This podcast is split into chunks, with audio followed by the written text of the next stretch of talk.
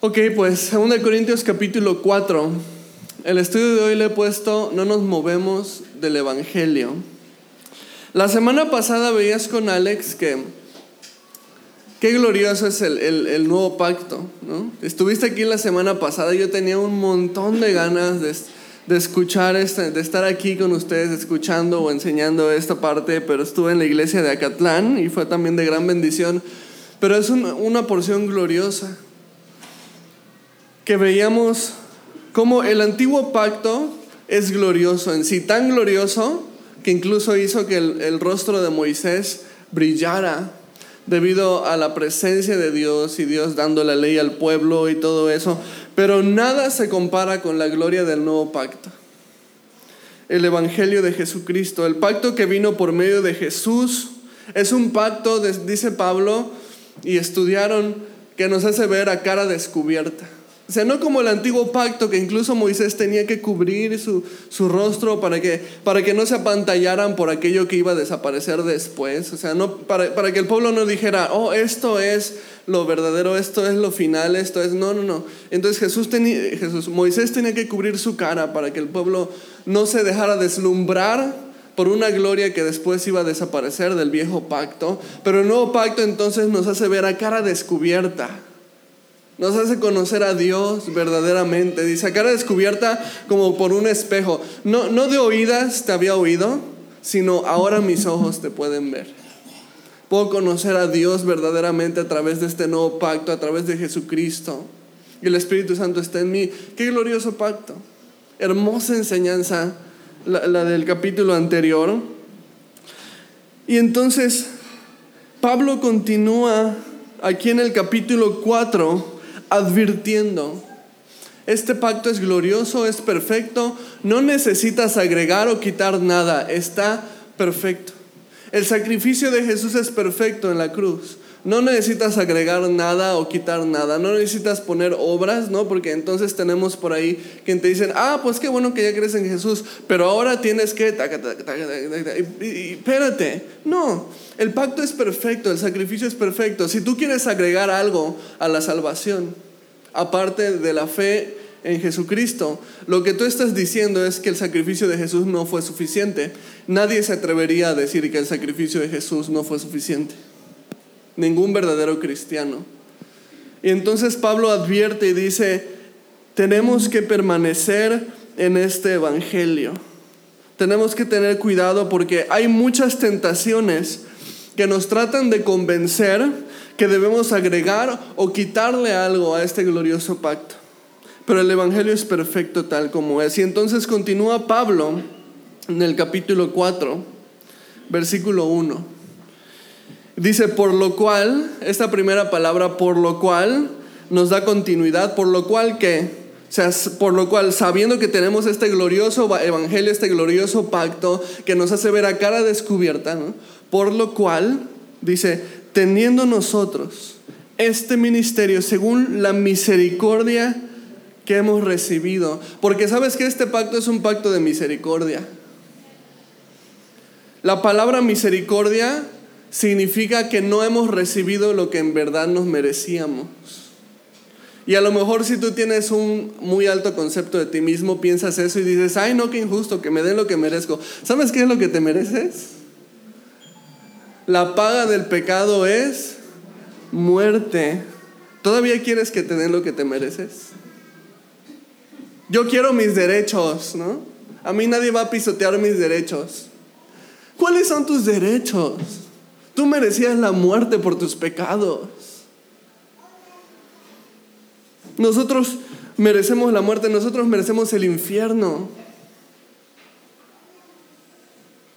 Pero Dios tuvo misericordia porque la paga del pecado es muerte, más la dádiva, el regalo de Dios es vida eterna en Cristo Jesús.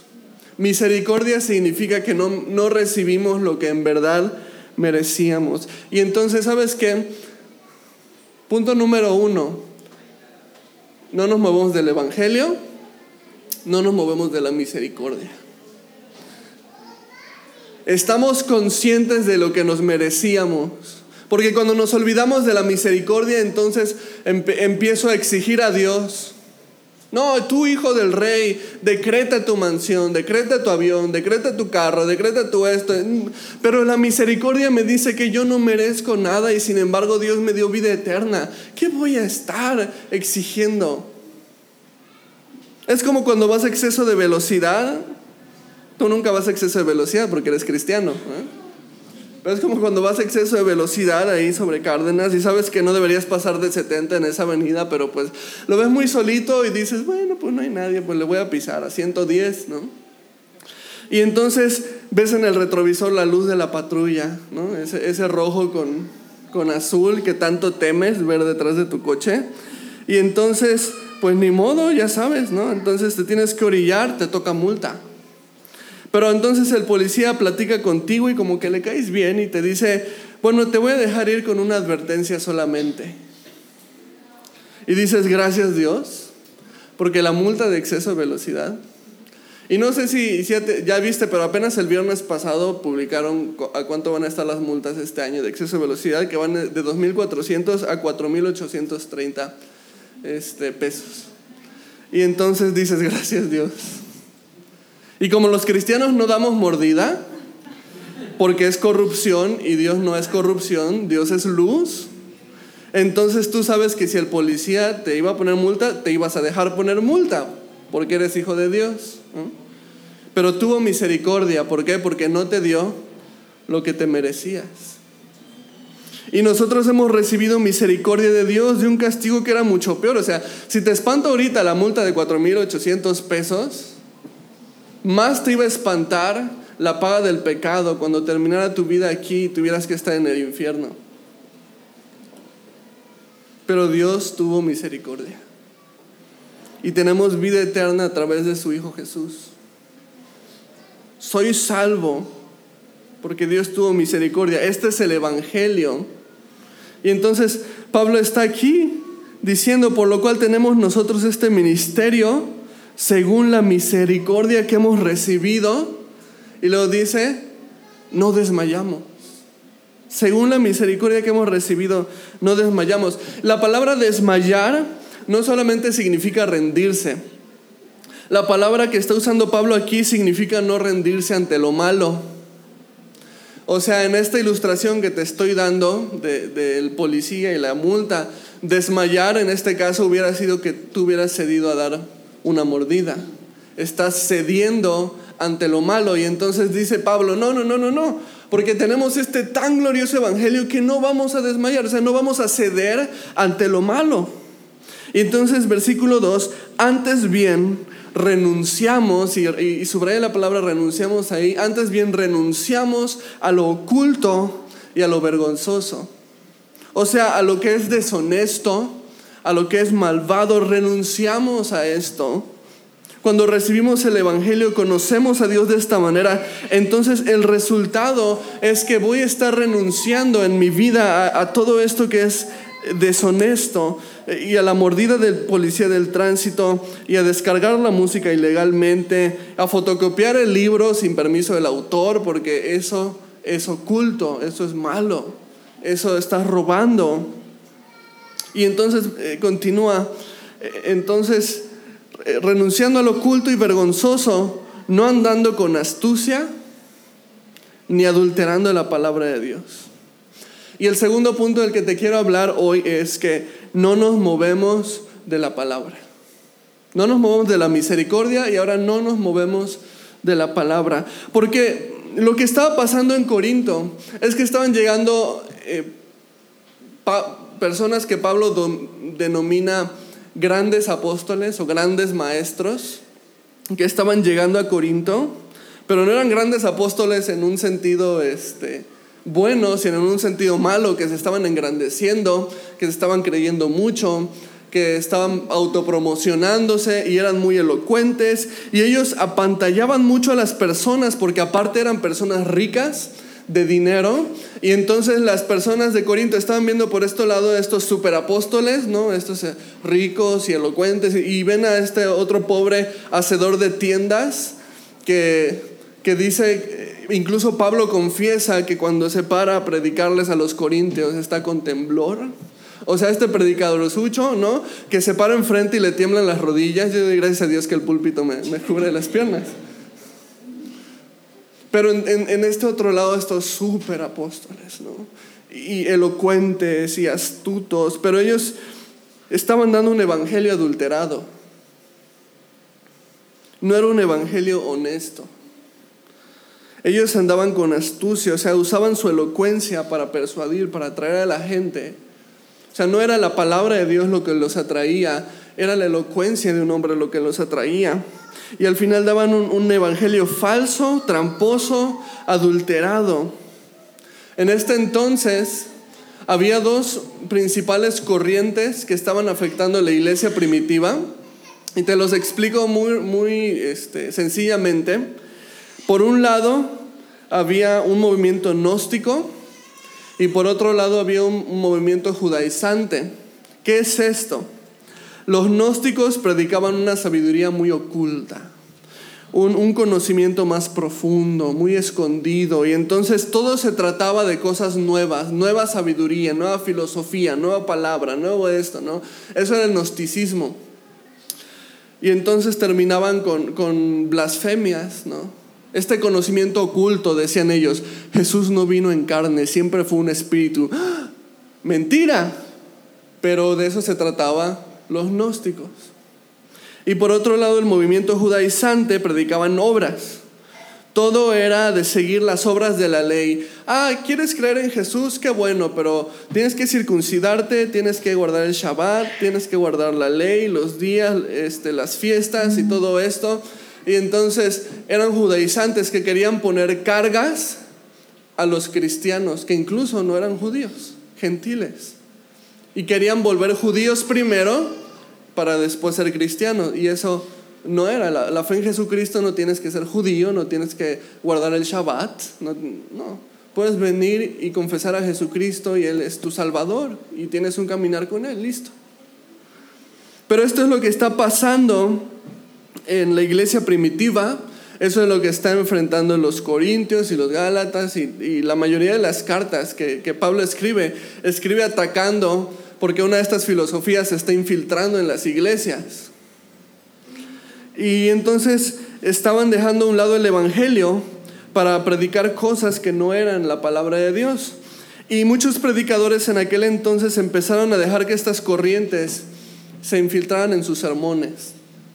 Y eran muy elocuentes, dice Pablo, no vamos a usar de astucia.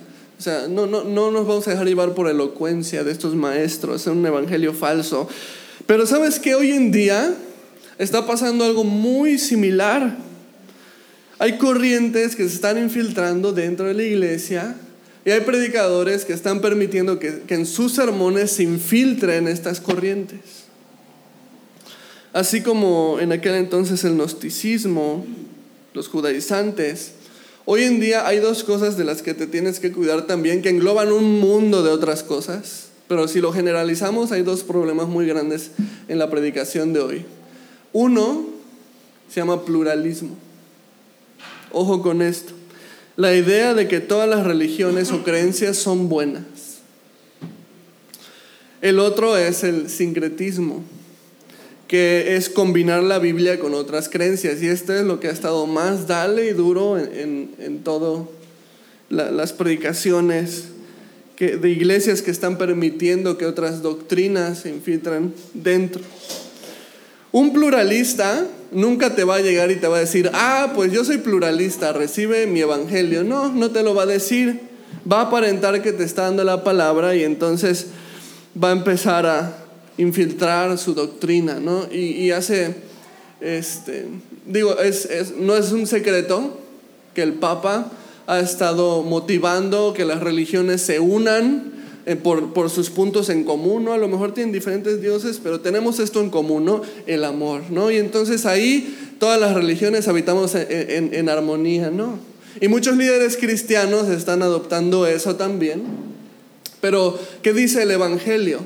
No hay otro nombre por medio del cual podamos ser salvos, sino el nombre de Jesucristo. Entonces tú puedes hablarme mucho de amor, amor, amor, todo lo que tú quieras, pero si ese amor no está impulsado por el nombre de Jesucristo, no te puedes salvar. No hay salvación en otro nombre. Y lo mismo con un sincretista. No te voy a decir, ah, buenos días, yo soy fulanito de tal, sincretista, y te voy a predicar mi evangelio. No. Pero te están diciendo que declares, que decretes positivamente. ¿Y qué es eso? Si has estudiado un poquito, sabes que eso es metafísica. Declaración positiva. Si pienso positivo, me va positivo. Enséñame esto en el Evangelio. Enséñame esto en la palabra. Sincretismo. Estoy agarrando otras cosas y los estoy mezclando, ¿no? Eso que te dicen, ay, debes de amarte a ti mismo para amar a otros. Sincretismo. Estoy combinando el Evangelio con humanismo. Y Pablo dice, no vamos a adulterar la palabra de Dios. La palabra adulterar significa diluir o combinar con otras cosas. Apenas en noviembre del año pasado hubo una alerta roja tanto en Estados Unidos como en México. No sé si estuviste al tanto de esto. Eh, se estaban adulterando ciertos medicamentos con una sustancia que se llama fentanilo. Y hubo una gran alarma porque entonces tú ibas por tus medicinas, ¿no? Y entonces no solamente estaba adulterado, no solamente no te hacía efecto, sino que había personas que estaban muriendo por estas medicinas adulteradas.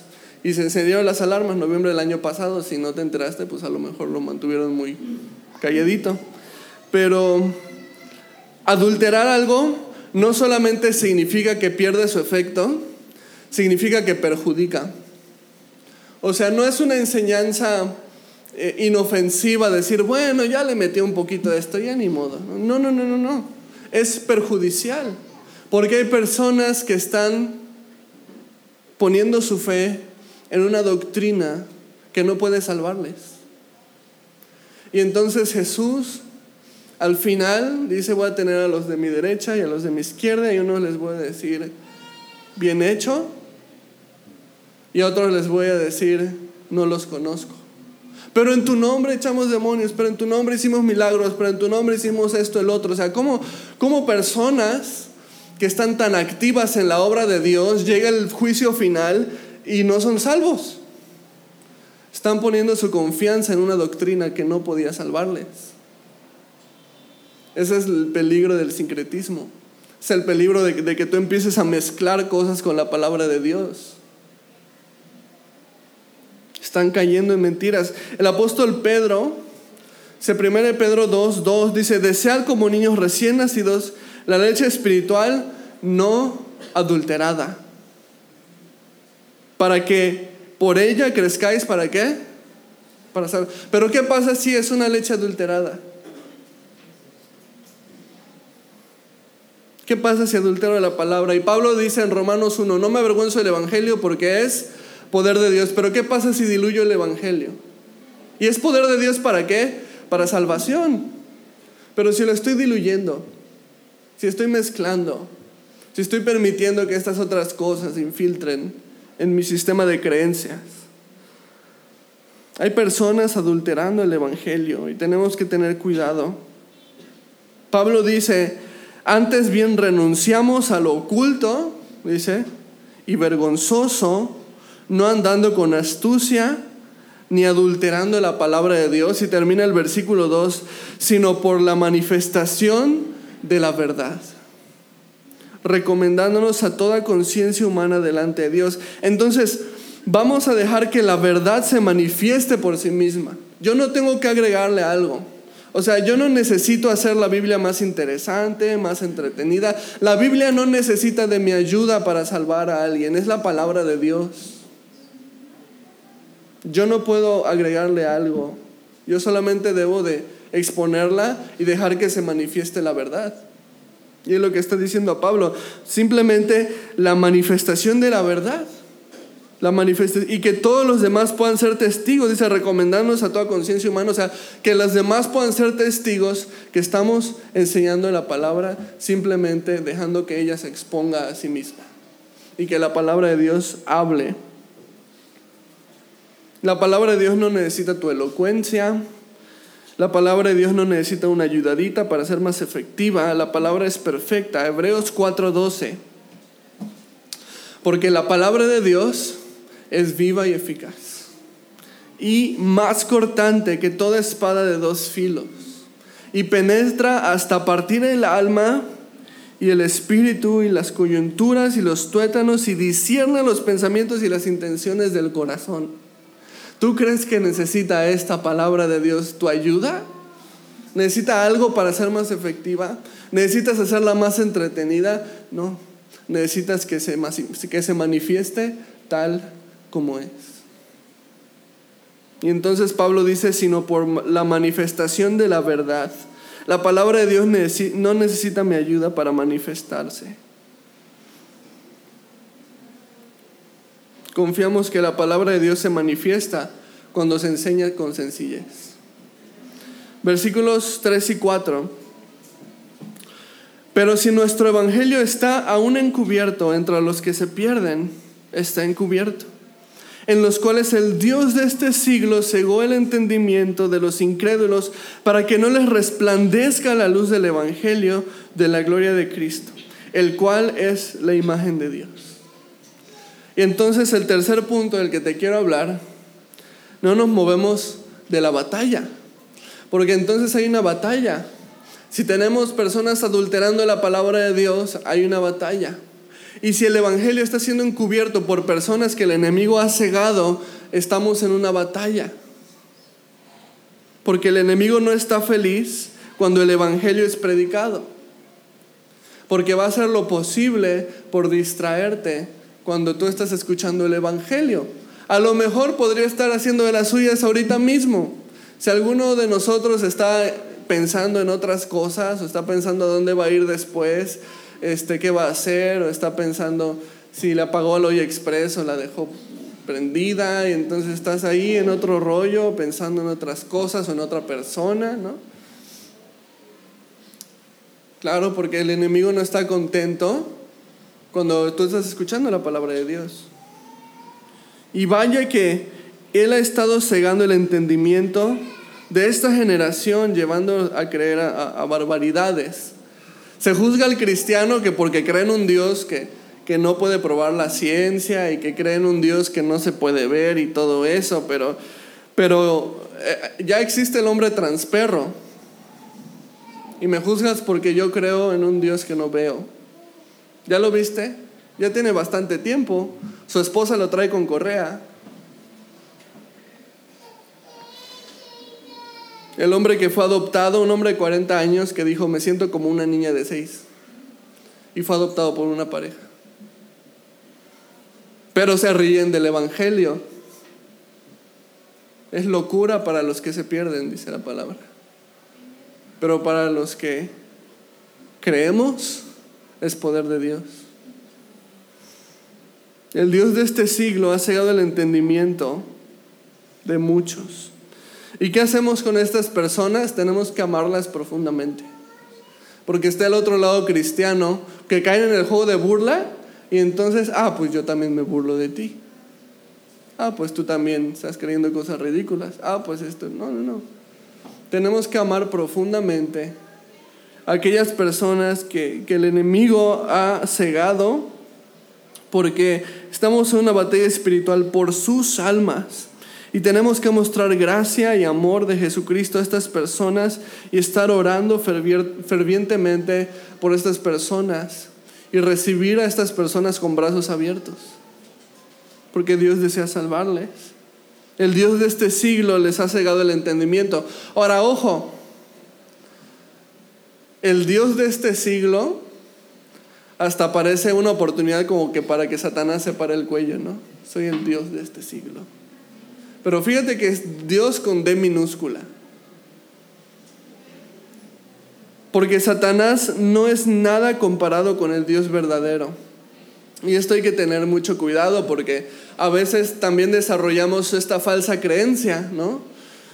Estamos tan acostumbrados a las películas, a las series y Rambo y Rocky y todo eso, ¿no? Y, y cuando viste una, una pelea fácil de Rocky, ¿no? No, terminaba con los ojos así, que parecía que se le... Muy buen traje de maquillaje, ¿no? unas, les daban unas tranquisas, una arrastrada, pero al final ganaba el Rocky, ¿no? El bueno. Pero era una pelea pareja, pareja. Y entonces a veces tenemos esta idea del pleito del bien contra el mal y entonces nos, nos, imaginamos aquí a Satanás. Por un lado una esquina y a Dios en el otro y les vamos a darnos. No, no es así. Satanás no es en nada comparable con el Dios verdadero. Cuando la Biblia llama a Satanás el Dios de este siglo, no lo está poniendo en una equivalencia igual a Dios. Si Satanás es el Dios de este siglo en el sentido de que hay gente que está siguiendo sus pasos y haciendo su voluntad, pero no está hablando de un sentido de equidad de poderes. Dios contra Dios, no, Satanás no es Dios, es un Dios con D minúscula. ¿Quieres ver un claro ejemplo de esto? Lucas 8, 27 y 28, te lo pongo en la pantalla. El endemoniado Gadareno. Dice, al llegar él a tierra, vino a su encuentro un hombre de la ciudad endemoniado desde hace mucho tiempo y no vestía ropa ni moraba en casa sino en los sepulcros. Este, al ver a Jesús, lanzó un gran grito y postrándose a sus pies, exclamó, ¿qué tienes conmigo Jesús, Hijo del Dios Altísimo? Te ruego que no me atormentes. Hubo una batalla, pero tú ves la película del exorcista y está el pobre sacerdote ya sudando y ensangrentado, ¿no? Y se le va encima.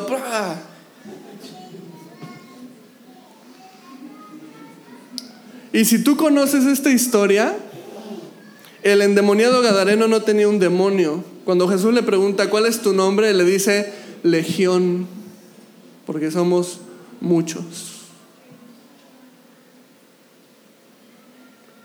Pero ¿cuál fue la reacción de estos demonios cuando vieron a Jesús? Cuando los endemoniados se topaban con Jesús, no peleaban con él, ni siquiera trataban de escapar. Ellos se iban y se arrodillaban.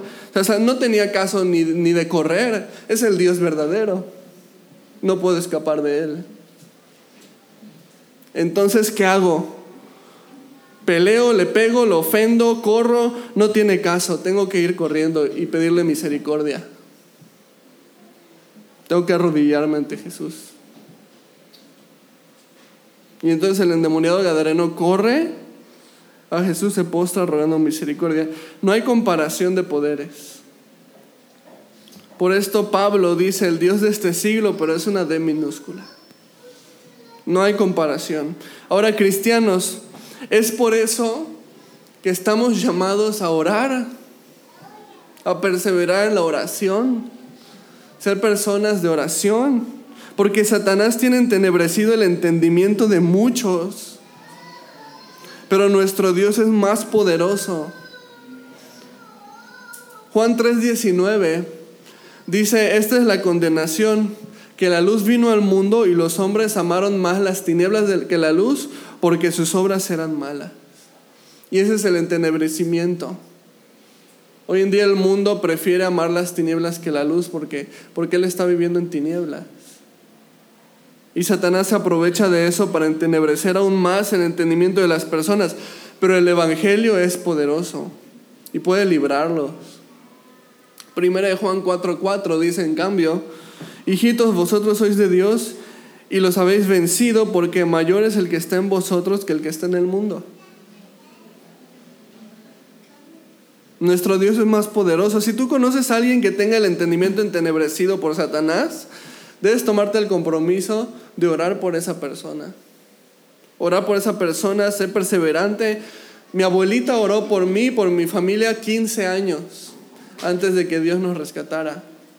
15 años. Pero te puedo dar testimonio de que sus oraciones no fluctuaron, era constante. Y cada vez que la veíamos era el Evangelio. Y la mandábamos, se dice por ahí, por un tubo rectangular, ¿no? No queremos saber nada de tu Dios, no queremos nada de tu Evangelio. Nos regalaba a mí y a mi hermana libritos para colorear así del padre Abraham y todo eso, y mi mamá los agarraba y los tiraba a la basura. 15 años hasta que Dios no me avergüenza del Evangelio. ¿Por qué? Porque es poder de Dios. No te avergüences del Evangelio y no te canses de orar. No te rindas. Es más poderoso el que está en ti que el que está en el mundo. Versículo 5. Y regresa aquí al tema, porque no nos predicamos a nosotros mismos.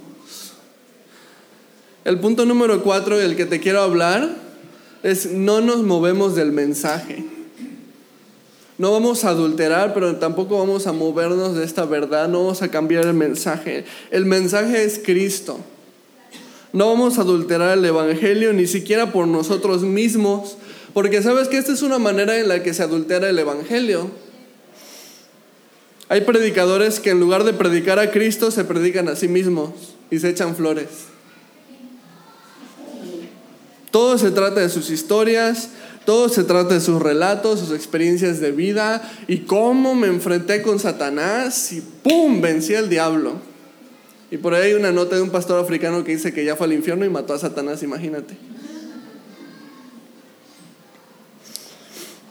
No es que esté mal que un predicador cuente alguna anécdota de su vida, es normal, es un recurso, una ilustración, está bien. El problema es cuando eso suplanta la predicación del Evangelio. Y eso desvía la atención del Evangelio a una persona.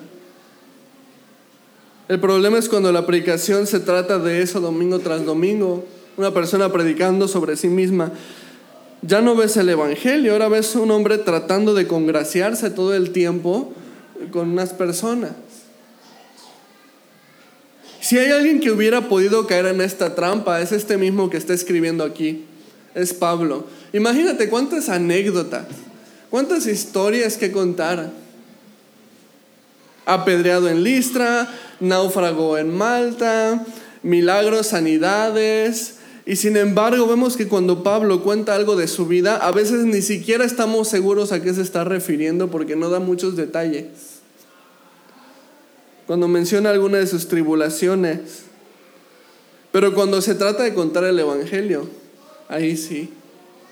Y, la única este, anécdota que Pablo cuenta muy vívidamente es la de su conversión, es su propio testimonio. En el libro de Hechos lo cuenta tres veces. ¿Por qué? Porque es como Dios lo encontró a él en el camino a Damasco. Es su testimonio. Pero él, pero él no se engancha en, esto de, de, entretener a la gente con una buena historia, no. Mm. Él va a predicar el Evangelio. Y entonces, ¿por qué no nos predicamos a nosotros mismos? Dice Pablo. Y continúa el versículo 5, sino a Jesucristo como Señor y a nosotros como vuestros siervos, por amor de Jesús. Y qué importante es esto, no nos predicamos a nosotros mismos, sino a Jesucristo como Señor. O sea, el verdadero evangelio pone a Jesús como el Señor y lo que eso hace automáticamente te pone a ti como siervo. Y no solamente como siervo de Dios, ¿qué está diciendo Pablo aquí? Como siervo vuestro. Porque a veces decimos, ah, no, sí, yo soy siervo de Dios, pero cuando te toca servir a tu hermano, no. Dice, como siervos vuestros, por amor de Jesús.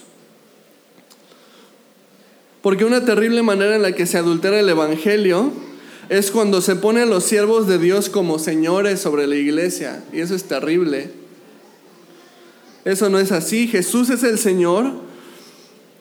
Y por consecuencia todos los demás, incluyendo pastores y líderes, siervos. Siervos de Jesús, siervos de su iglesia. Pero entonces los pastores empiezan a denominar a los ungidos, ¿no? Uh, aguas con el ungido. Y sí, o sea, Dios ha ungido a los pastores, por supuesto, pero ¿para qué? Para servir. Para servir. Y dice Pablo aquí específicamente, siervos por amor de Jesús. La palabra siervo es el vocablo griego dulos, significa siervo por voluntad propia. Y esto tiene un trasfondo, porque en la cultura judía se acostumbraba a tener siervos, se acostumbraba a tener esclavos. De hecho, era una manera de trabajar. Si tú te ibas a bancarrota, perdón, incluso tú mismo tenías la opción de ofrecerte a ti mismo como esclavo. Dios puso una ley en su pueblo que solamente podías comprar un esclavo por seis años y al séptimo año lo tenías que liberar. Entonces era una opción. Si me está yendo muy mal, no tengo que comer, ya no tengo dónde vivir, no lo sé, puedo venderme como esclavo. Pues son seis años, pero voy a tener casa, voy a tener comida, a cambio voy a servir a esta familia que me compre, ¿no? Pero, pero bueno, es una manera de sobrevivir. Y entonces cuando llegaba el séptimo año ellos podían irse libres. Pero cuando llegaba el séptimo año había una opción. Si el siervo se daba cuenta que esta familia a la que él estaba sirviendo, este amo al que él estaba sirviendo, era bueno con él, entonces tenía la opción de hacerse un dulos, un siervo por voluntad. Entonces llamaban a los ancianos y, llevaban a, un marco de una puerta y les hacían una horadación, o sea, les hacían una perforación con lesna. Y entonces esa señal era la señal de un siervo que por cariño, por amor a la familia, a sus amos, entonces decidió continuar sirviéndolos de por vida. Siervos por amor. Ellos amaban a la familia a la que servían y decidían continuar con ellas. Y entonces Pablo dice aquí, somos siervos por amor de Jesús.